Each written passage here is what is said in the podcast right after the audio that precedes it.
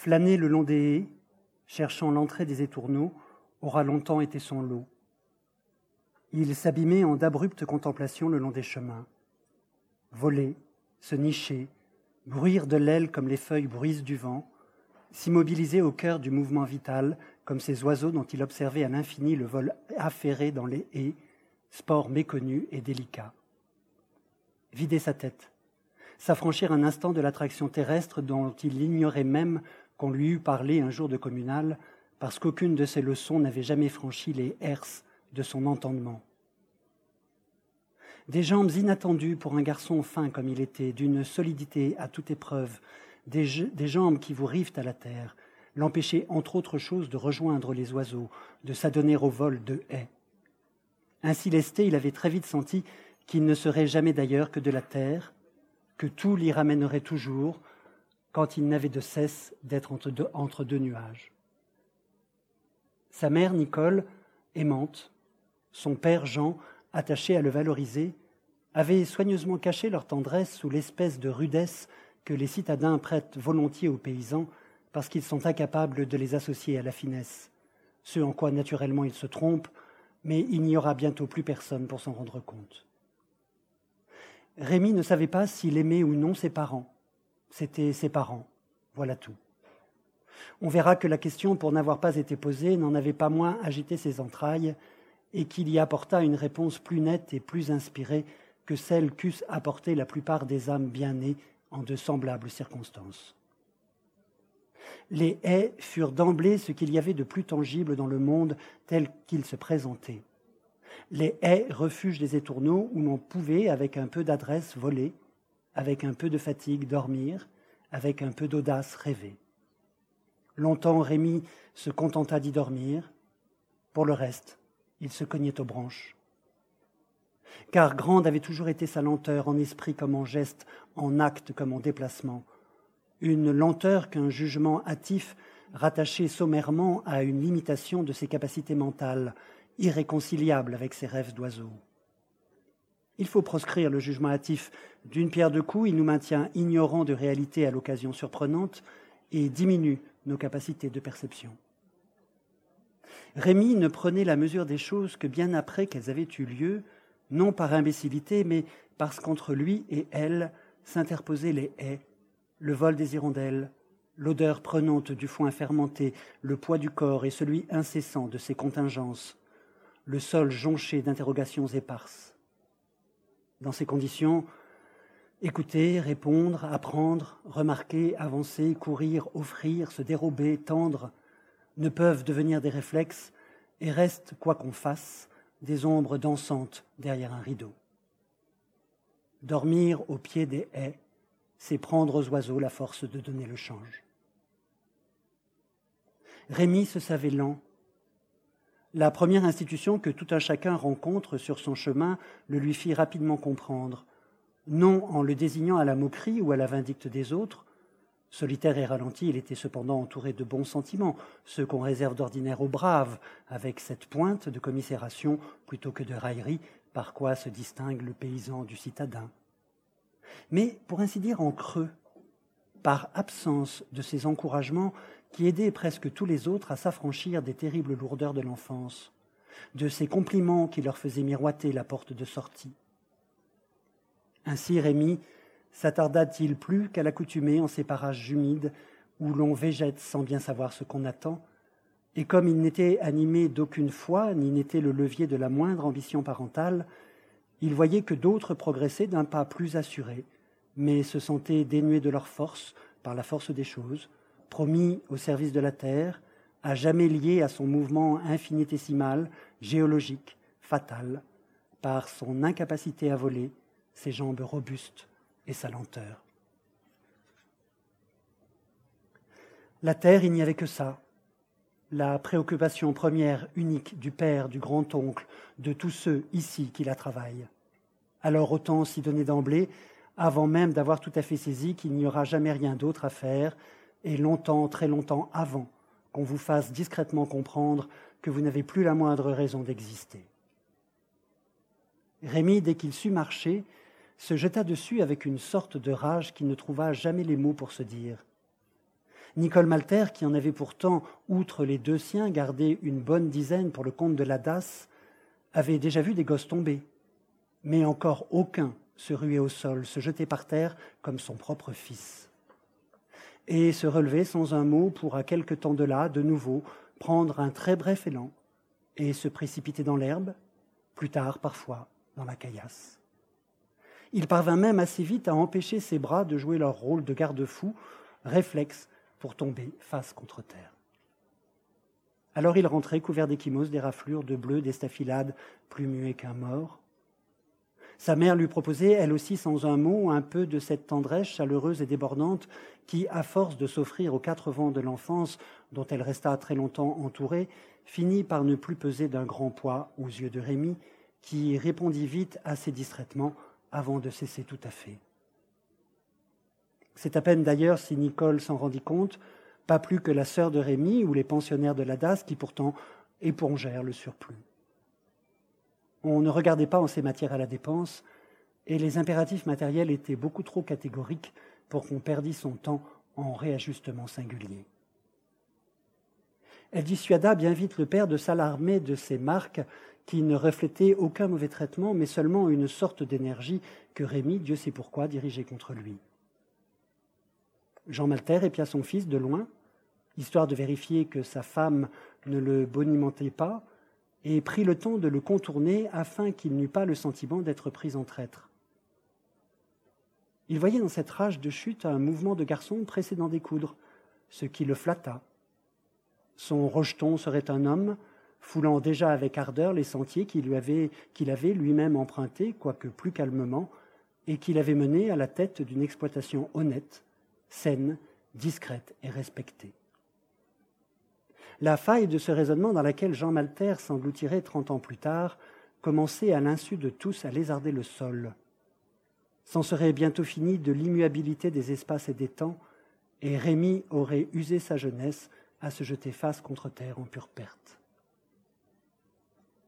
Pour l'heure, le père prit le fils sous son aile, le détacha doucement de l'arbre maternel et muettement lui apprit ce qu'il tenait lui-même de son oncle, les eaux, les brumes, le soleil, les arbres, les bêtes et les pluies, les vents et les pierres, le gel et les sournoiseries du temps, toutes choses auxquelles Rémy s'éveilla avec sa lenteur coutumière, mais une moindre difficulté d'assimilation, comme s'il reconnaissait en chaque élément la trace d'un savoir laissé en lui par quelques siècles d'aliénation à la terre que ses prédécesseurs avaient subi, pour autant qu'on le sache, eux aussi en silence.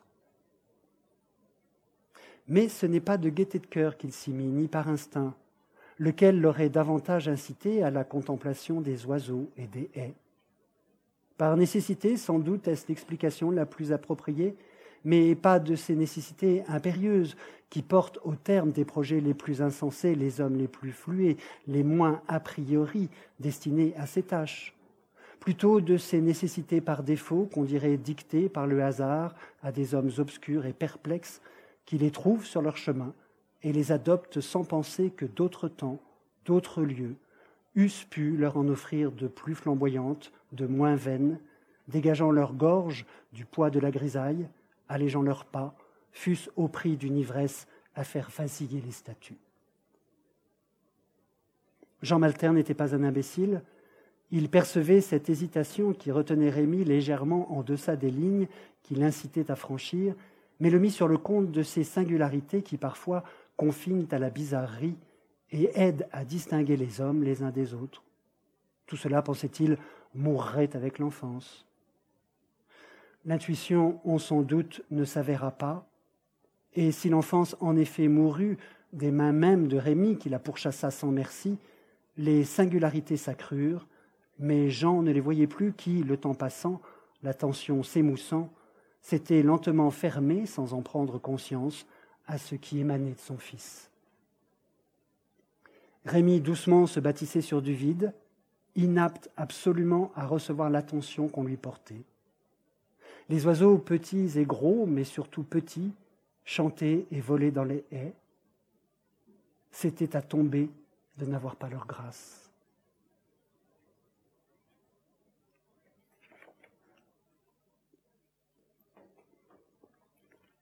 Chapitre 2 Gabriel. Le voir passer parmi nous, s'offrant aux quatre vents, aura été notre joie. Il arriva à Saint-Sylvain par une fin de mai ou un début de juin. Le village abritait un peu à l'écart de son centre, dans une mauvaise bâtisse peu à peu retapée, une petite communauté de jeunes gens en rupture de banc, semi-délinquants qui ne s'attardaient pas, sous la houlette d'un couple échoué là à la faveur des soubresauts politiques et sociaux de la France du début des années 70. Au dire des gens du coin, on y buvait beaucoup et on n'y fumait pas que du tabac. Nulle animosité ni même mésentente entre ceci et cela, mais une incompréhension mutuelle profonde. Le tic-tac d'un curieux balancier s'instaurait en douceur. Les uns quittaient un labeur impossible, sans avenir et sans joie, attirés par les miroitements économiques trompeurs des métropoles où ils ne parviendraient jamais à se sentir chez eux, métropoles que les autres lâchaient pour de nouveaux miroitements largement aussi insensés, des terres et des tâches qui ne seraient jamais les leurs, quelle que soit la grandeur de leur illusion. Chacun ignorait qu'il œuvrait en silence à la fin du monde qu'il avait vu naître, et chacun se pensait l'instrument d'une liberté acquise. Trente ans plus tard, des paysans se donneraient la mort aux portes des grands-messes commerciales du Nouveau Monde, rejoignant par ce geste inutile le père d'Albert Malter, tressaillant au bout de sa corde, lui qui avait encore jugé bon de transmettre à son fils quelques gestes vitaux, désormais engloutis. Gabriel passa environ un an dans ce que nous n'avions pas tardé à baptiser la maison des fous dans la commune, à cause des activités invraisemblables qu'on y menait en pure peste, à visée essentiellement rééducative et fort peu agricole, comme la soudure, la menuiserie, la mécanique.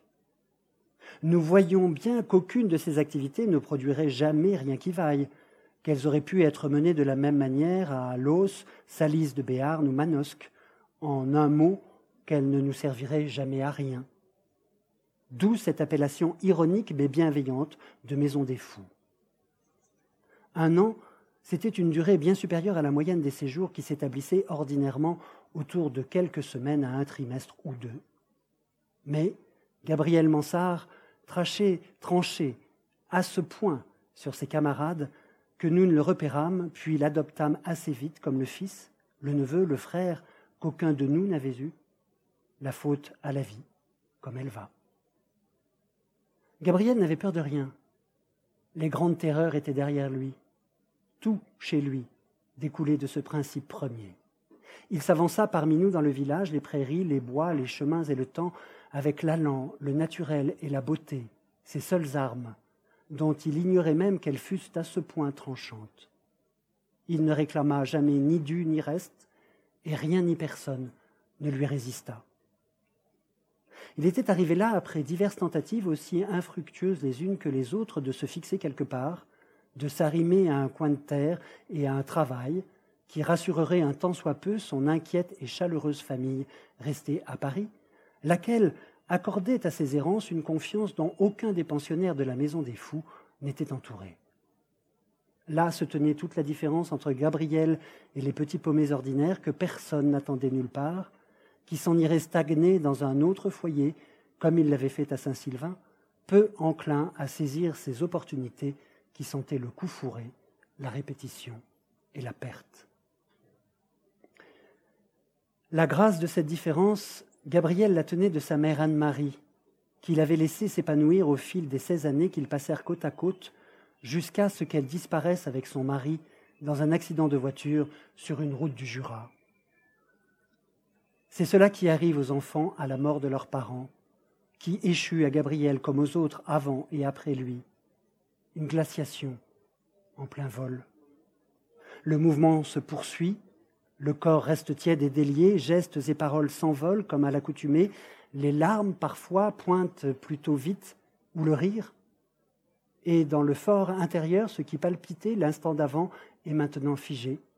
La terreur est glacée, et l'on puise aux ressources cachées ces forces naturelles inconnues qui achèvent les mouvements et maintiennent la tiédeur du corps.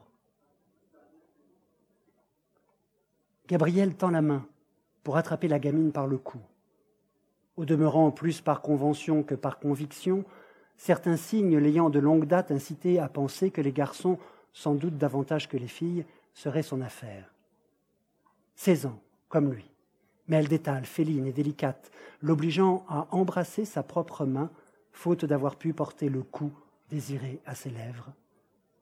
On agace volontiers son désir à ces jeux de cache-cache, on diffère, s'éparpille dans l'inattention générale, et on ne voit rien venir. Une minute plus tard, le voilà orphelin.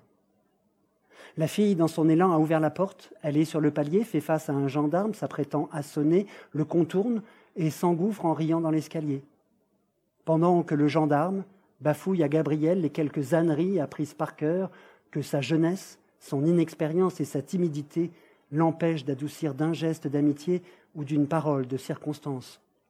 Incapable de parler d'accident de voiture et de mort, il évoque en lieu et place une collision de véhicules et des corps sans vie.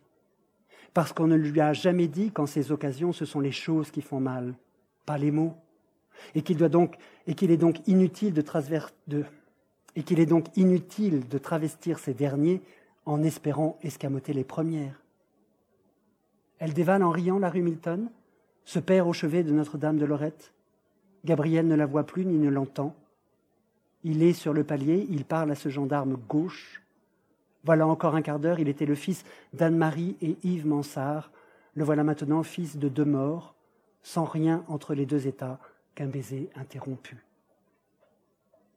Arrêté dans son vol à 16 ans par la mort de ses parents dans un accident de voiture sur une route de Jura, l'âme de Gabriel se figea dans la glace, se détacha du corps, lui confiant la tâche de veiller au grain quelques années, le temps de se refaire une santé. Elle sombra, quant à elle, dans une indifférence abyssale où Gabriel la laissa se morfondre, guettant en solitaire les premiers craquements annonciateurs du dégel. De 16 à 25 ans, il dériva, morceau de banquise détaché, glace perpétuelle même au sein des courants les plus chauds. Pourtant, c'est à peine si ceux, nombreux, qui le croisèrent au fil de ces années, s'aperçurent du fond apathique sur lequel il glissait, tant il était d'abord frappé par cette grâce animale dont il était empli.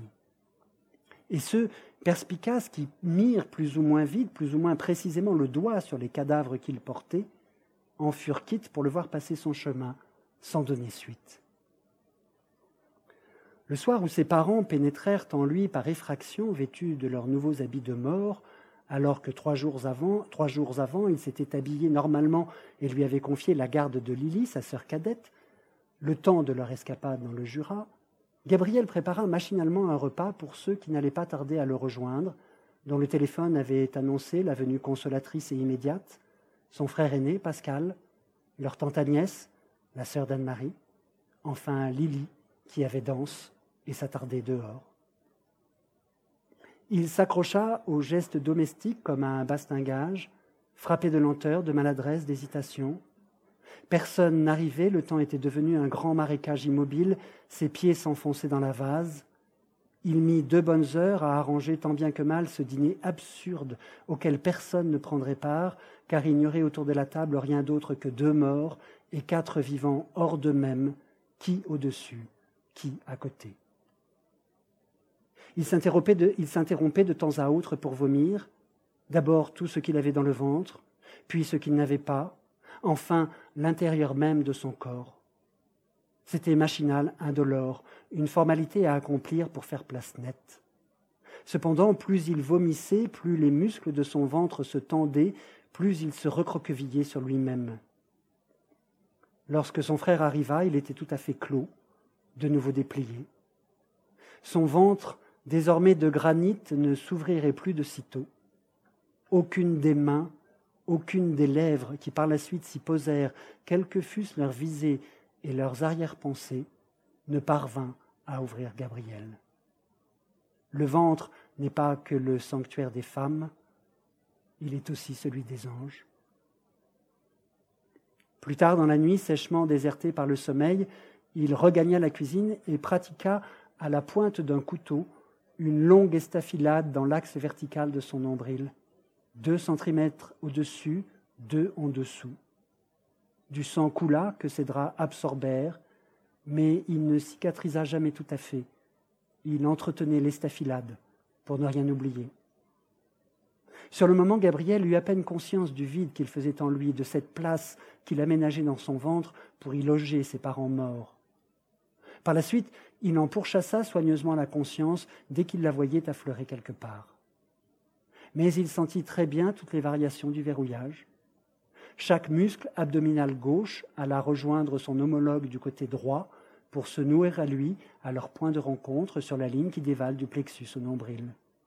Laisser qui que ce soit entrer là, c'était signer son arrêt de mort. L'instinct emprunte parfois d'étranges chemins. Celui que suivit Gabriel lui permit de rester vivant. C'est à peu près tout ce qu'il serait capable d'en dire des années plus tard. Ce qu'il fut devenu sans ces deux heures de solitude cruciale et par excellence indicible. Merci.